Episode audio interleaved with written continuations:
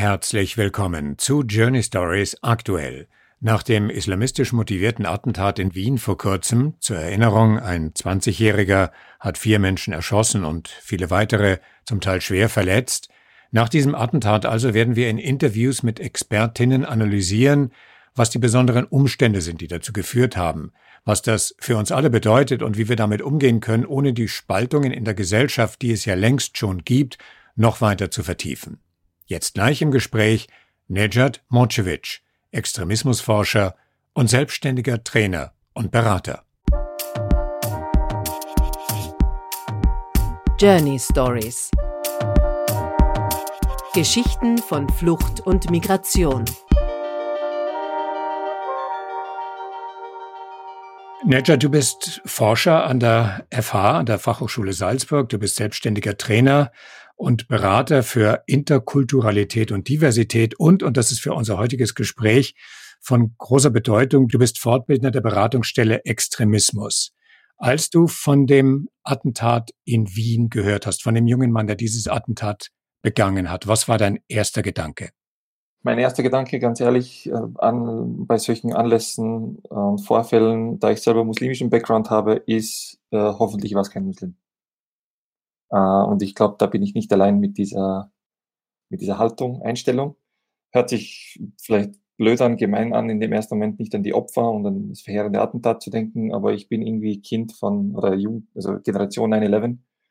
Und allzu oft hat man halt irgendwie erlebt, dass die Folgewirkungen dann von solchen Attentaten die sind, dass halt sehr oft die muslimische Bevölkerung dämonisiert wird. Das war vielleicht so der erste Impuls. Und der zweite Impuls war einfach nur Wut. Äh, ich ich habe ehrlich gesagt, ich konnte mich nicht dazu äußern. Ich wollte nur schimpfen und fluchen. Ich habe mich zurückgehalten, so ein paar Tage mit, mit irgendwelchen Meldungen auf Social Media oder sonst irgendwo. Und erst dann war ich in der Lage, dann irgendwie was halbwegs Konstruktives zu dem zu schreiben. Auf wen oder was warst du wütend? Auf den Attentäter selbst. Was hat dich wütend gemacht? Also das eine ist ja in meiner, in meiner Arbeit, sei es in der Forschung oder in der Praxis, ich beschäftige mich natürlich sehr viel damit, diese Menschen zu verstehen und, ähm, und das ist aber für mich halt klar und deutlich zu trennen von dem, das zu rechtfertigen. Und ich glaube, ich verstehe es ziemlich gut, wie so eine, äh, also ein, eine Biografie verlaufen kann, dass Menschen sowas tun. Ähm, aber man kann es in keinster Weise ähm, rechtfertigen. Bei allem Verständnis für den Unmut und den Frust und den Zorn, der sich in so einem Menschen aufgestaut hat, ähm, ist es in keinster Weise zu rechtfertigen und in weiterer Folge, also noch mehr, glaube ich, es nutzt auch nicht der Sache, für die diese, diese Menschen behaupten, sich einzusetzen. Ja, wir haben natürlich jetzt ein bisschen zeitlichen Abstand. Dieses Attentat ist am 2. November passiert. Wir reden jetzt gegen Ende November miteinander. Ähm, du hast jetzt Zeit gehabt, darüber zu reflektieren. Und du hast gerade gesagt, dass sich sehr viel Wut in diesem Menschen aufgestaut haben könnte. Du hast zwar kein Verständnis dafür, wie sich das dann entladen hat, aber du kannst verstehen, dass sich Wut in ihm aufgestaut haben könnte. Welche Art von Wut? Was, was dürfte da gewesen sein? Genau, also ich meine, wir kennen, also ich kenne zumindest nicht die, die, die, genaue Geschichte hinter dem Vorfall in Wien. Ähm, ich kenne das ähm, vor allem aus wissenschaftlichen Untersuchungen, die es konkret mit Menschen gegeben hat, die sich an terroristischen Attentaten beteiligt haben oder kurz davor war, diese Attentate durchzuführen. Und etwas, was alle diese äh, Attentäter und in ihren Biografien miteinander vereint, ist eben dieser starke Frust, dieses Gefühl von Ungerechtigkeit oder wahrgenommener Ungerechtigkeit, das man hat.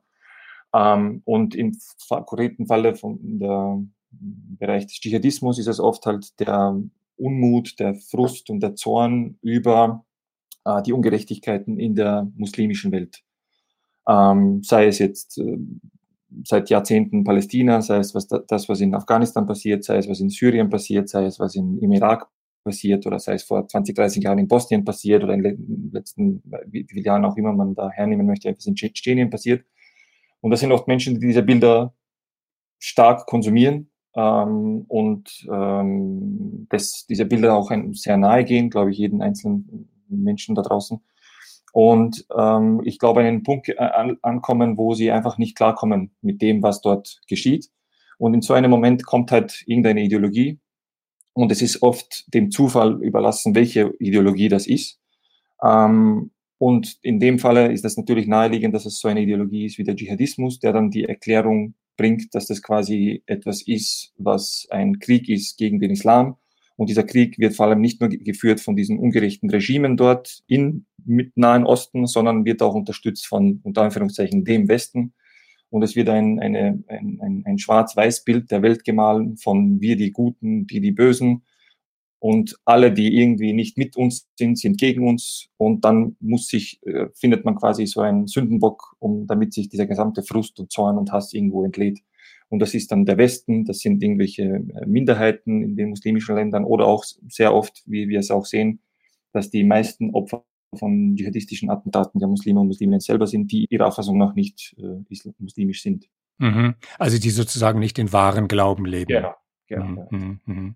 Und wie gesagt, das ist genau das, was ich, also was hier für mich ganz wichtig ist, deswegen mache ich sehr gerne diese Unterscheidung zwischen Verstehen und Rechtfertigen. Ähm, all diesen Frust und den Zorn gegen, äh, wegen diesen Ungerechtigkeiten, die den Menschen dort widerfahren, ist es, glaube ich, wichtig, also das nachzuempfinden und zu verstehen, was im Irak passiert ist, was irgendwo in Tschetschenien passiert, was, wo auch immer das auch sein mag auf der Welt. Und ich glaube, da, da ist es wichtig, auch anzusetzen und diese Dinge zu thematisieren, ähm, diese Dinge hinzuschauen oder darauf hinzuweisen, welche Ungerechtigkeiten dort alles äh, vorfallen.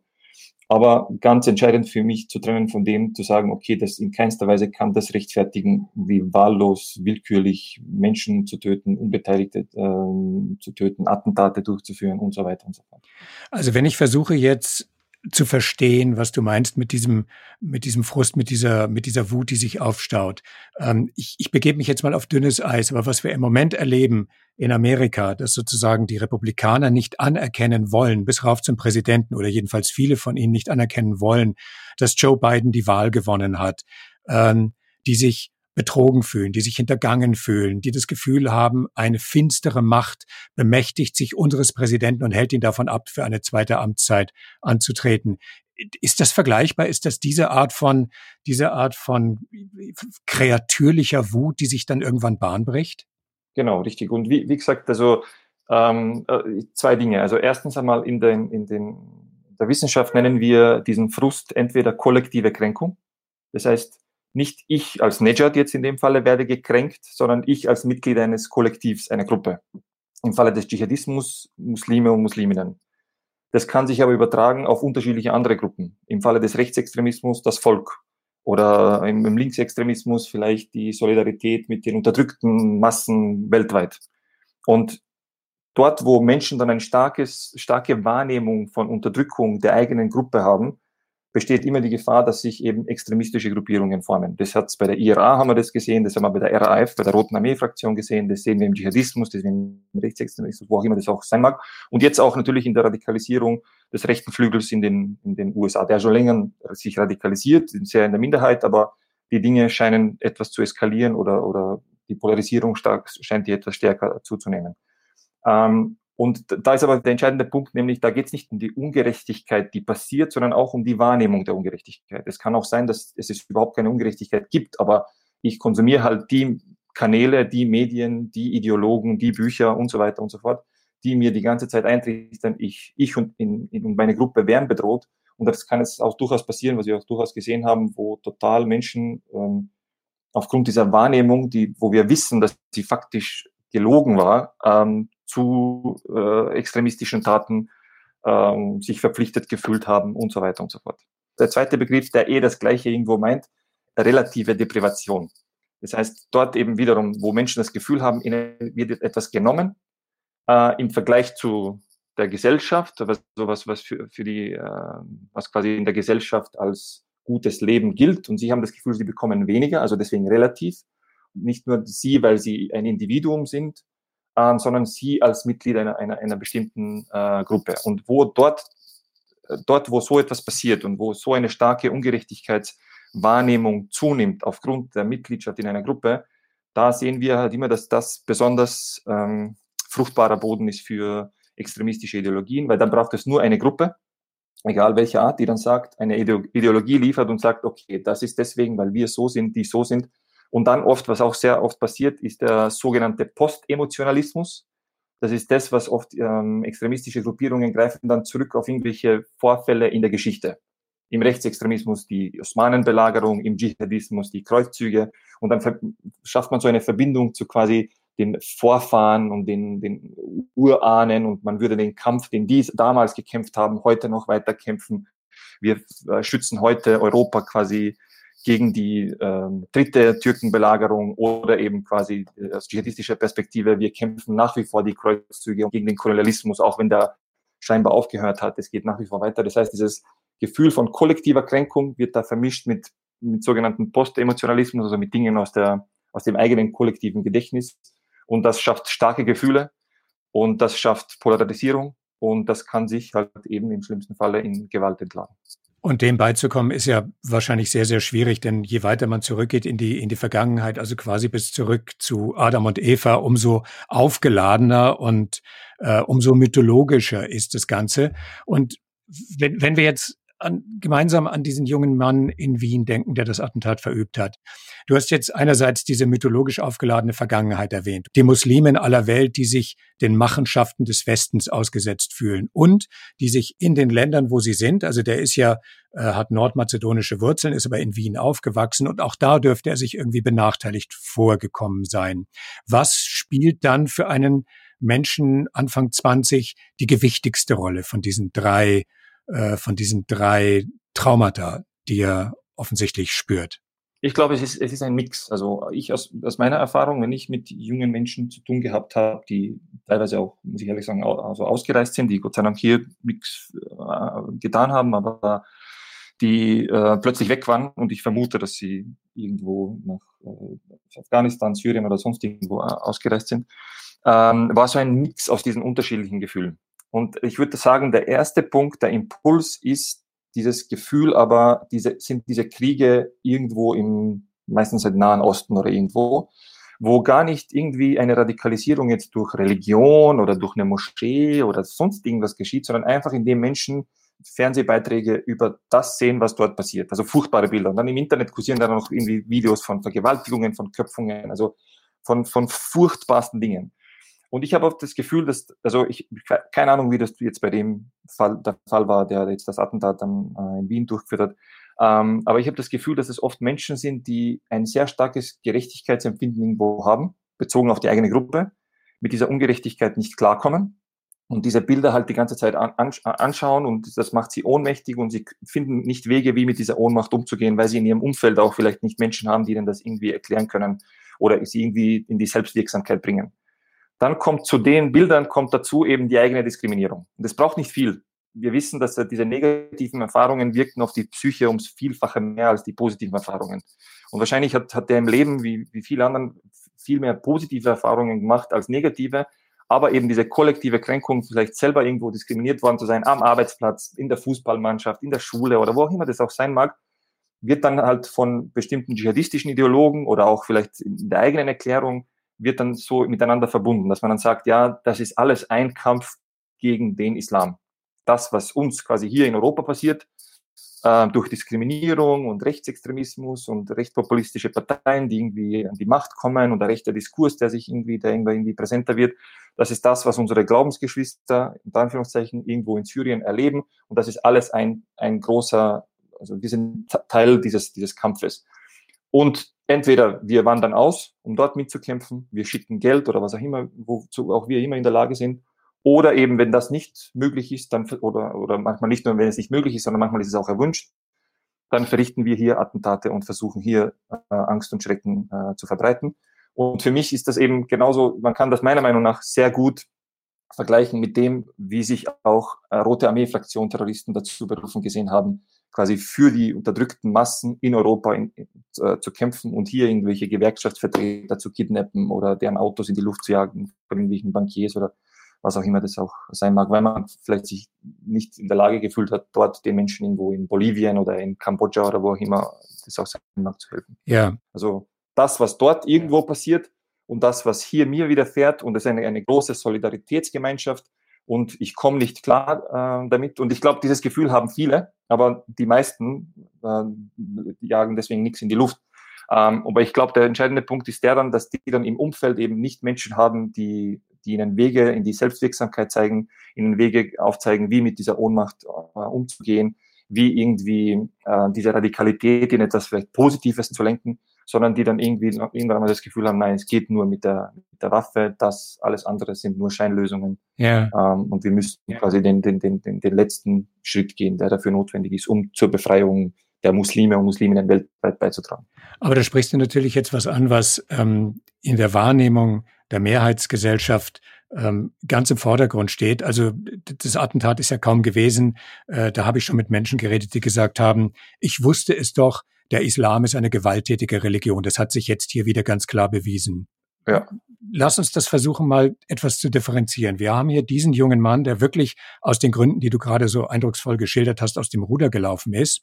Dahinter gibt es dann eine eine schweigende Gruppe von Menschen, die denken wie er, die aber nichts tun. Und dann gibt es diejenigen, die nicht nur nicht so denken, sondern die definitiv nichts tun, die sich auch sozusagen ganz klar davon distanzieren und ein Leben leben wie wir alle. Wie groß sind diese drei Gruppen? Wie groß ist das Gefährdungspotenzial der Einzelnen? Wie groß ist diese mittlere Gruppe, die potenziell in die Richtung kippen könnte? Und wie groß ist die Gruppe derjenigen, die definitiv nichts damit zu tun haben wollen? Also ganz genau, ehrlich gesagt, kann ich, kann ich das nicht äh, äh, beantworten. Also ich weiß nur die Zahlen, die, die es jetzt gegeben hat von der von DERAT, von dieser Stelle, die ans Justizministerium angegliedert ist, die sich mit Deradikalisierung mhm. äh, beschäftigt und auch diesen äh, Attentäter von Wien im Programm gehabt hat. Die sprechen von 200, 300 Leuten, die als Gefährder gelten. Ähm, aber ich glaube, das ist also alles sehr, sehr, sehr, sehr, sehr, sehr individuell und das kann man einfach unglaublich schwer also irgendwie einschätzen. Wir wissen halt einfach, dass natürlich die, die große Mehrheit nichts mit diesen Gewalttaten äh, zu tun hat. Und das ist auch gut so und wir wollen es möglichst so behalten. Ähm, in, in, der, in der Forschung sprechen wir von sogenannten kognitiven Extremisten und Verhaltensextremisten. Nämlich es gibt im Extremismus sind das die meisten Menschen, wenn sie extreme Einstellungen haben, bleibt es nur bei irgendwelchen Einstellungen. Sie denken sich irgendwas Extremes, ich würde am liebsten irgendwie umbringen und da, keine Ahnung, was auch immer. Aber in den, im Großteil der Fälle bleibt das nur irgendwie ein Traum, ein Wunsch, eine Vision und das ist auch gut so. Das soll möglichst so, so bleiben und die nehmen dann irgendwann einmal Abstand von diesem, von diesem Gedanken. Ähm, und äh, dann gibt es die Menschen, die eben das auch in die Tat umsetzen. In der Wissenschaft ist heute noch immer nicht geklärt, wie, also warum führen es manche aus und warum führen es manche äh, nicht aus. Und es wird ich bezweifle, dass wir das jemals, jemals dahinter kommen werden, was schlussendlich dazu führt, dass quasi, was ist der Tropfen, der das fast zum Überlaufen bringt. Äh, also, also eine genaue Einschätzung kann ich äh, nicht geben, aber auf jeden Fall, was extrem wichtig ist, Mark Sageman, ein, ein Terrorismusforscher, den ich sehr schätze, der sagt, wenn wir, wenn wir gegen Extremismus oder Terrorismus vorgehen, dann muss unsere oberste Aufgabe sein, dafür zu sorgen, dass es nicht schlimmer wird. Nicht es auszumerzen, sondern dafür zu sorgen, dass es nicht schlimmer wird und dass es, dass es, also quasi zu sehen, jetzt beispielsweise, wenn das hört sich jetzt vielleicht heftig an, aber ich versuche dann zu erklären, was ich damit meine. Wenn wir jetzt das Attentat sehen, dann müssen wir uns denken, okay, es ist fürchterlich, aber am Ende ist es eine Tat, eine Person, vier Opfer. Und bitte hier jetzt nicht irgendwie falsch zu verstehen, zu glauben, dass ich das in irgendeiner Art und Weise rechtfertige oder relativiere oder sonst irgendwas. Ich denke, jedes ein Opfer ist ein Opfer zu viel. Aber er sagt, dass die Gefahr halt, wenn wir versuchen, das dann komplett auszuradieren, in, insofern gegeben ist, weil wir, weil dann ähm, tendiert die Politik zu bestimmten Kurzschlussentscheidungen, wie zum Beispiel, dass sie halt irgendwie ähm, Muslime oder Musliminnen oder Teile der muslimischen Bevölkerung dann in so eine Sippenhaftung äh, nimmt und irgendwie Kontrollen überall durchführt und oder eben de, de, der Islam irgendwie als gewalttätige Religion dargestellt wird, problematisiert wird, als Teil des Problems gesehen wird, dann laufen wir Gefahr, quasi in die Falle der Extremisten hineinzutappen. Und dann laufen mhm, wir mhm. erst recht Gefahr, dass dann irgendwann einmal noch mehr Menschen sich irgendwie äh, identifizieren mit solchen Taten, mit solchen Handlungen und so weiter und so fort. Und ich glaube, da müssen wir sehr, sehr, sehr, sehr ruhig und sehr besonnen handeln in der Art und Weise auch, wie wir jetzt mit diesen, mit diesen ähm, Attentaten umgehen. Wir müssen feststellen, dass die breite Masse von Muslimen und Musliminnen, riesige, also Großteil, nichts mit dem zu tun haben äh, möchte. Äh, und da müssten wir sehr vorsichtig sein in der Art und Weise, wie wir jetzt dann quasi auch mit dem ähm, umgehen und wie wir darauf reagieren. Beispielsweise der Klassiker ist ja The War on Terror. Der War on Terror hat nicht weniger Extremisten verursacht, im Gegenteil, noch mehr. Er hat den Terror und Dschihadismus in den Irak gebracht und Selbstmordate in den Irak gebracht. Wenn man nicht vorsichtig mit dem äh, gegangen ist, sondern große Teile der Bevölkerung da in diesen Kampf mit hineingezogen hat. Ja, wir erleben das ja gerade auch diese, diese, also ich gehe jetzt nochmal, äh, blick nochmal Richtung Amerika, da haben wir ja auch diese Polarisierung. Du hast einen großen Teil der afroamerikanischen Community, die die Polizei äh, durchgängig als Lebensbedrohung wahrnimmt. Ja, jede Kontrolle könnte, könnte aus dem Ruder laufen und ich könnte Opfer werden. Aus der Perspektive weißer Republikaner sind die Polizei, ist die Polizei sozusagen heldenhaft unterwegs, um das Land äh, zu schützen und zu verteidigen. Und wenn man jetzt mit der mit, mit, mit Menschen redet, die in der einen oder in der anderen Realität zu Hause sind, sind sie nur und ausschließlich in dieser Realität zu Hause, haben aber auch wenig Verständnis für den Blickwinkel des anderen. Das heißt, ich habe jetzt gerade ein Dossier in der Zeit gelesen, was mich äh, geradezu aufgewühlt hat, weil es diese, diesen tiefe, diese tiefe Zerrissenheit anhand von diesem Beispiel unter anderem zeigt. Ähm, jeder fordert Respekt für sich ein, aber die wenigsten sind bereit, auch Respekt für die Sichtweise des jeweils anderen aufzubringen. Und je tiefer diese Gräben werden, umso schwerer sind sie zu überwinden. Ja, absolut. Also ich muss ehrlich sagen, also das ist das, was, was, was, was denke ich, uns als äh, Europa nach 45 Jahren ausgezeichnet hat, ist diese Bereitschaft, irgendwo über, ohne, ohne jetzt Unterschiede ideologischer Art und Weise klein zu reden, ohne sie ähm, irgendwie so wegzuschmeißen und beiseite zu legen, sondern sagen, okay, es gibt ideologische Unterschiede zwischen unterschiedlichen politischen Richtungen, aber irgendwie trotz all dieser Unterschiede sagen, hey, das, was uns vereint, ist, wir wollen alle in Frieden leben. Und wir wollen nicht das, was 1939 bis 45 zumindest äh, passiert ist. Und wir wollen nicht, dass sich das wiederholt. Und ich habe das Gefühl, dass das irgendwie mehr und mehr und mehr und mehr äh, verloren geht. Und das ist, halte ich für zutiefst problematisch und demokratiegefährdend. Also wenn wir zum Beispiel jetzt mal bei uns beim Fenster rausschauen, dann sehen wir da draußen Menschen, die bereit sind, die Maßnahmen der Regierung mitzutragen, äh, Abstand zu halten, Maske zu tragen und die allgemeinen Hygieneregeln zu befolgen, weil sie es für natürlich und richtig und wichtig empfinden zur Eindämmung der Pandemie. Und zunehmend hast du eine Gruppe von anderen Menschen, die von einer Corona-Diktatur sprechen, mhm. die Masken als Vergewaltigung empfinden und die das Gefühl haben, sie müssen für Freiheit und Gerechtigkeit auf die Straße gehen. Und ja. die Gräben zwischen diesen werden auch eher größer als kleiner. Also angefangen haben wir mit dem Attentat in Wien. Jetzt sind wir bei Corona. Aber das mhm. ist so wie eine gesellschaftliche Entwicklung. Diese, ja. diese, diese, diese, diese Spaltung scheint etwas zu sein, was uns jetzt im Moment ganz stark begleiten wird in der nächsten Zeit. Ja, absolut. Und also zwei Punkte zu dem. Ich denke mir einerseits, ähm, das, was wir auch sehen, ist, dass diese ähm, Polarisierung und diese Konflikte, die sich daraus ergeben, natürlich, man muss, glaube ich, am Ende auch irgendwo einen positiven Blick drauf haben. Es kann ja was Positives nach sich ziehen. Vielleicht erleben wir gerade eine Krise, einen Streit, einen Konflikt, wo wir alle in ein paar Jahren irgendwie gescheiter aus dem irgendwie rauskommen.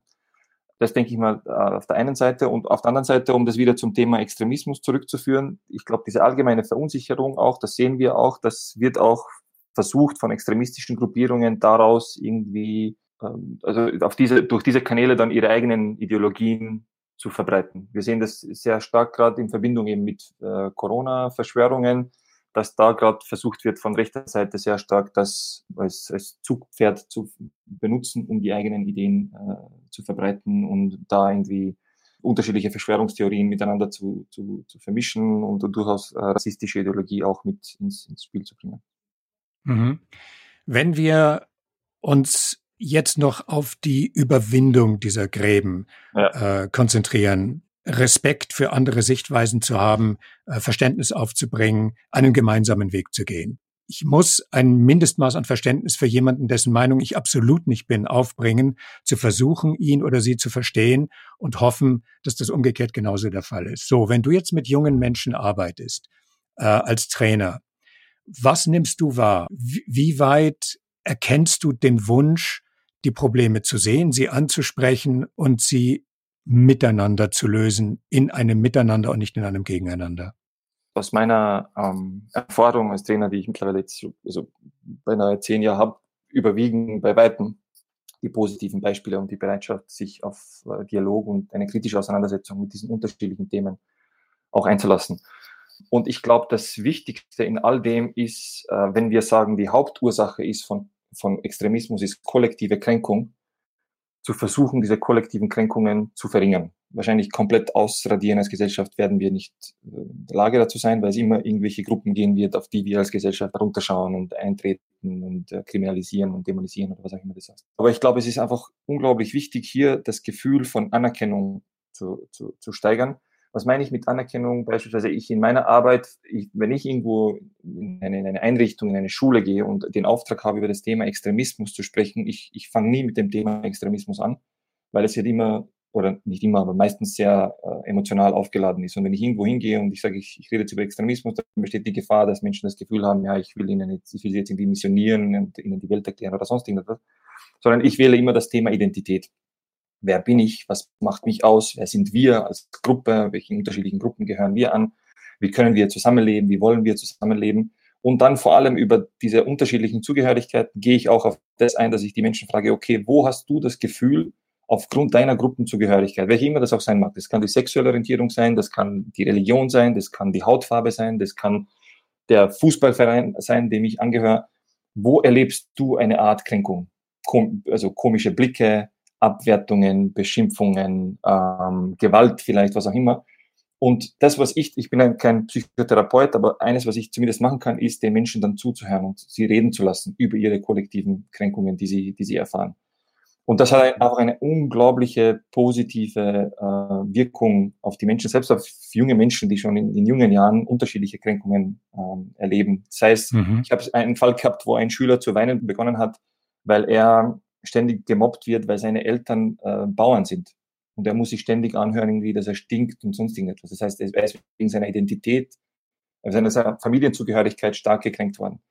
Viele wegen ihrer Muttersprache oder wegen der Religion oder wegen der Hautfarbe oder wegen einer, einer ethnischen Identität oder was auch immer das auch sein mag, werden äh, gekränkt.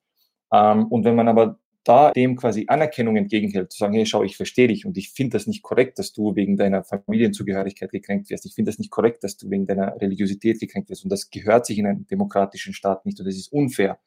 Dann habe ich das Gefühl, dass das sehr viel Frust und Zorn äh, und Ohnmacht abfedern kann. Um ein paar Beispiele noch anzuführen, ich hatte einen Jugendlichen, das war für mich also sehr, sehr irgendwie bewegend, der ist in einer Schule problematisiert worden und ich bin eingeladen worden, weil es geheißen hat, er, ist ein, er, läuft Gefahr, sich zu radikalisieren. Und ich kam in die Schule und was hat der Jugendliche gemacht? Er hat sich, er hat äh, nach einem Sieg der österreichischen Nationalmannschaft, hat er sich das Dress der österreichischen Nationalmannschaft angezogen am Tag drauf und die Hymnen gesungen. Manche Lehrer sind so panisch geworden, dass sie glaubt haben, der ist jetzt dabei, rechtsextrem zu werden.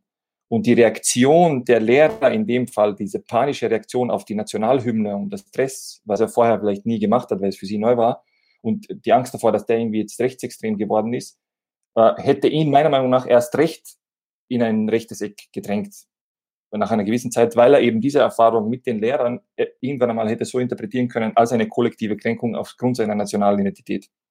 Und hätte vielleicht, und hätte, wäre er dann irgendwann einmal auf irgendwelche rechten Gruppierungen gestoßen, die hätten genau das bestätigt, genau das gesagt, was, was er hören möchte, nämlich wahrscheinlich so, ja, du siehst es, in Österreich kannst du nicht Österreicher sein und mhm, mhm sie werden, mhm. lassen uns nicht das zu und wir müssen uns dagegen äh, wenden. Und meine aber Aufgabe ist es in solchen Situationen zu sagen, hey, alles cool, ist, ist es problematisch, die österreichische Nationalhymne zu singen? Nein. Ist das rechtsextrem? Nein. Also, hat, hat er irgendwie Heil Hitler gerufen oder irgendwie Wiederbetätigung äh, in, in, in, in Wiederbetätigung in Spiele kommen? Nein. Okay, dann behandeln wir bitte den Jugendlichen nicht sofort irgendwie als Rechtsextremen. Und ein ähnliches Beispiel hatte ich auch mit muslimischen Jugendlichen, die im Ramadan fasten wollten während einer Italienreise. Da hat auch die Schule mich kontaktiert, so mit der Angst, ja, das ist irgendwie, dass die irgendwie radikal sind.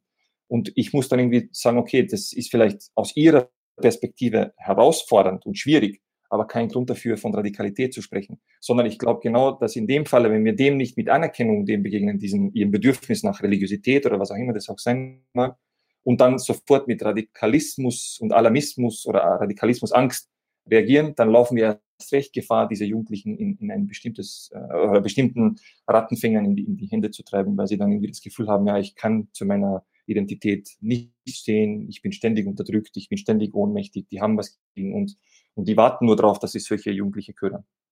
Und deswegen würde ich sagen, ist Anerkennung ist hier einfach unglaublich wichtig, egal welcher, welcher Zugehörigkeit.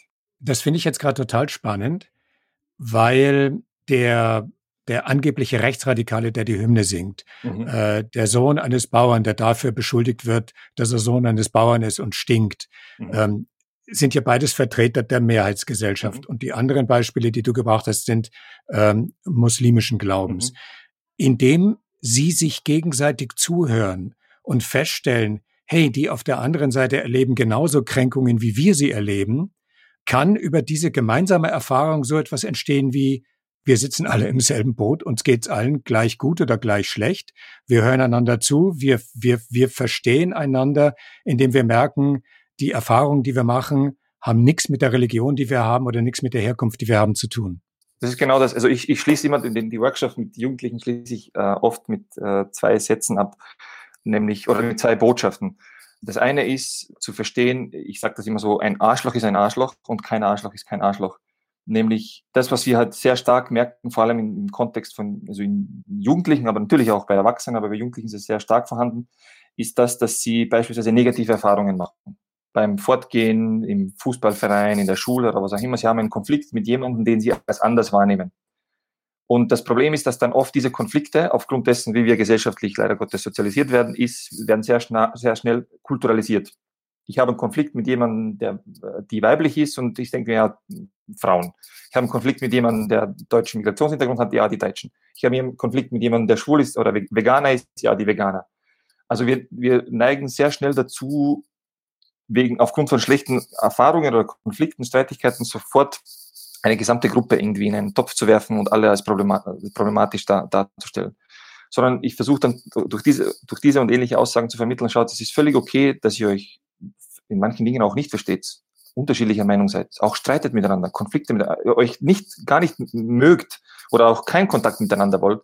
Das ist völlig in Ordnung, aber es geht nicht darum, das sofort einer gesamten Gruppe vorzuwerfen und zu sagen, ja, ich hasse alle, die tschetschenische Wurzel haben oder ich mag alle nicht, die so sind, die dieses oder jenes sind, sondern auch zu, zu merken, dass es völlig okay ist, äh, unterschiedlicher Meinung zu sein, ähm, zu streiten, äh, unterschiedliche Sichtweisen zu haben und trotzdem kann man irgendwie zueinander stehen. Und auf der anderen Seite eben das auch, was du gesagt hast, nämlich zu sagen, okay, was ist denn das Verbindende? Das ist ja genau das, das Konzept von multiplen Identitäten in der Sozialpsychologie besagt ja genau das, dass man eben durch diese Unterschied Vielfältigkeit der Identitäten sieht man dann auch Gemeinsamkeiten.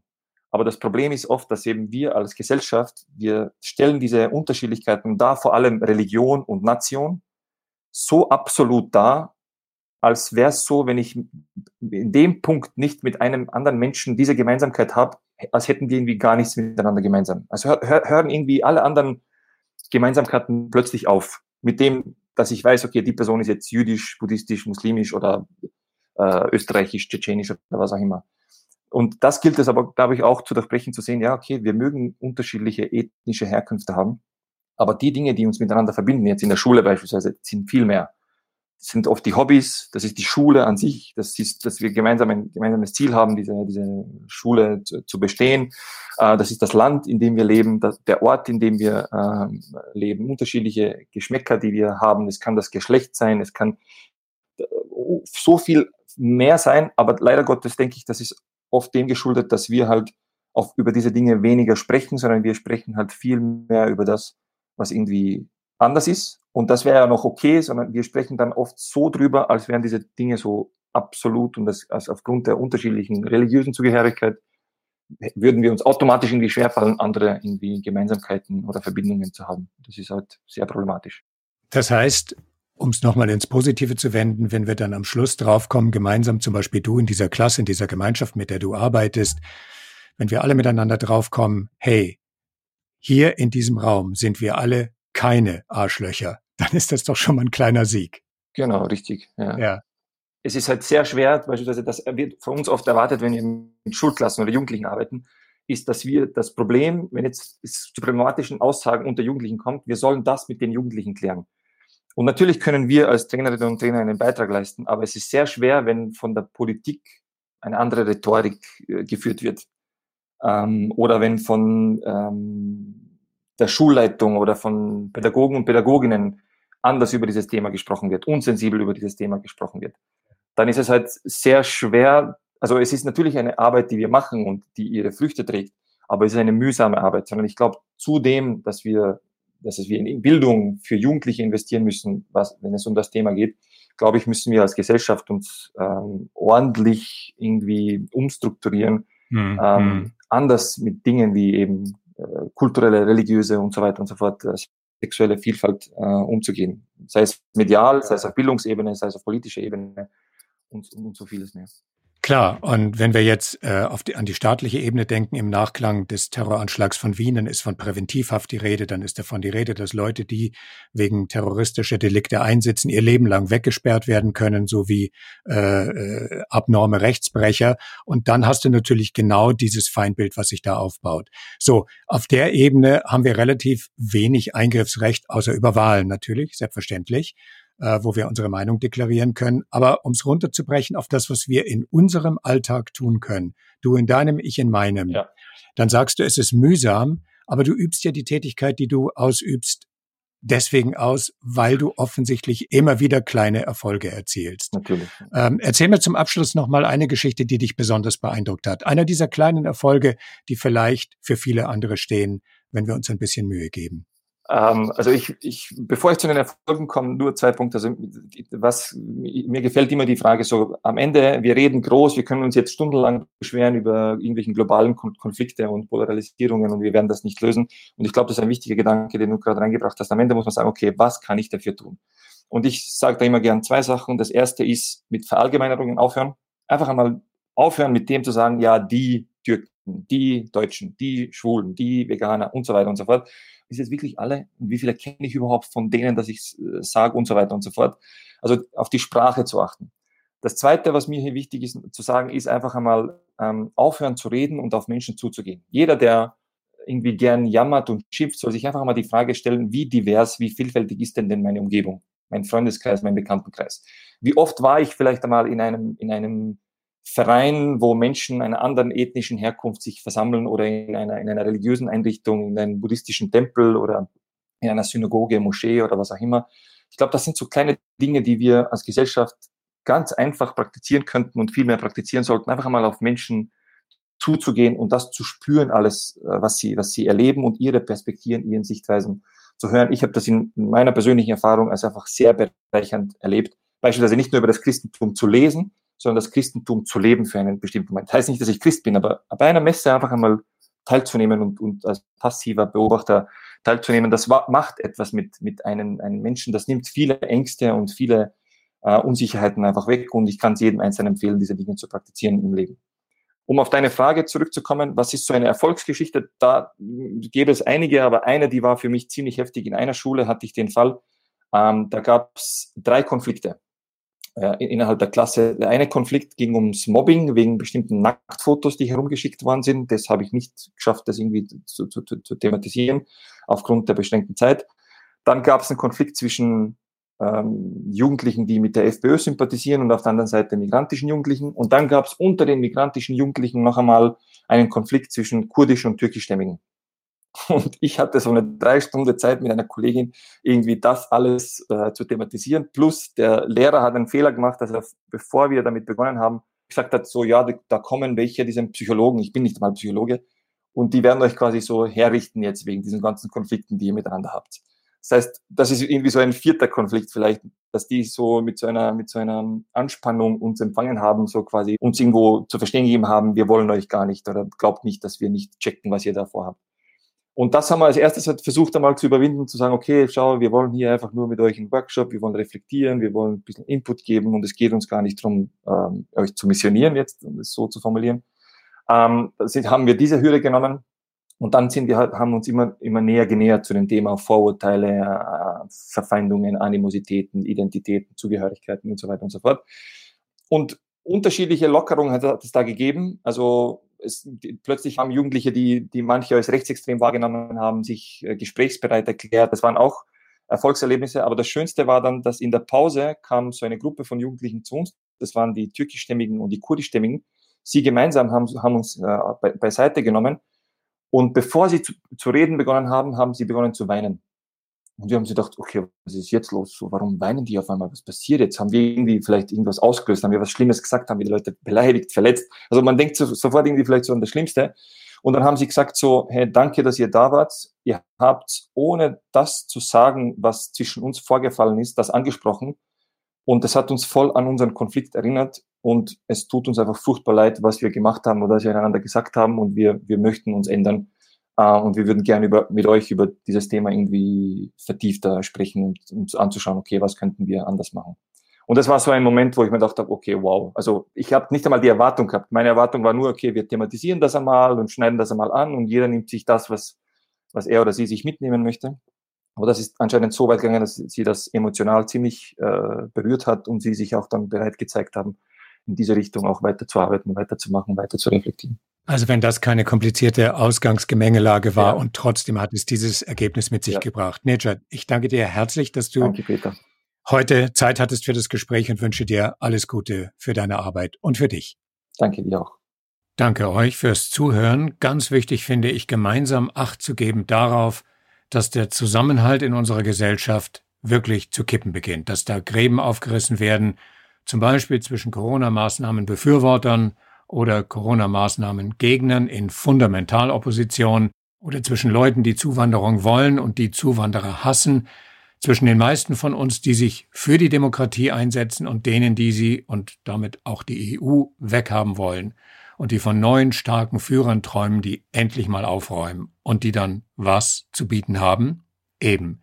Setzt euch ein für den Erhalt unserer Grundwerte, werdet nicht müde, den Mund aufzumachen, auf die Straße zu gehen, dafür einzustehen, was auch immer ihr tun wollt. Andere Möglichkeit quasi in eigener Sache. Abonniert unseren Podcast, teilt ihn, wenn ihr gerne zuhört und die Themen wichtig findet. Gebt uns Feedback und bleibt uns treu. Und damit zur Signation Rain, Rain, Go Away von at NOP. Bis dann. Journey Stories Geschichten von Flucht und Migration